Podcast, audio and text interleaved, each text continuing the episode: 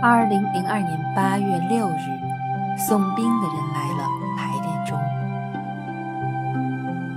心中的话是胀满的，可太多无知的忙碌却占据了多数的空间，剩下的也只是空虚的度日了。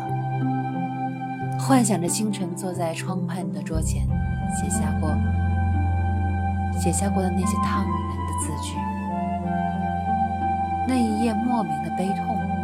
状，只清晰的记得，先是左眼流出了泪水，干涸了之后，就轮到右眼来继续。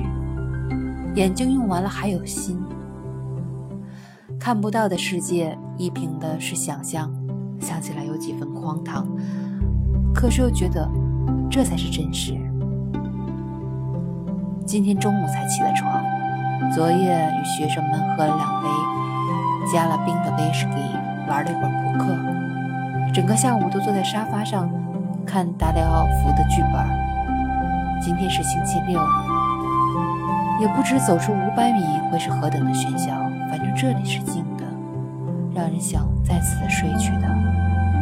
没有下次的一整天。生活像是电影。有剧本有剪辑。二零零二年八月六日。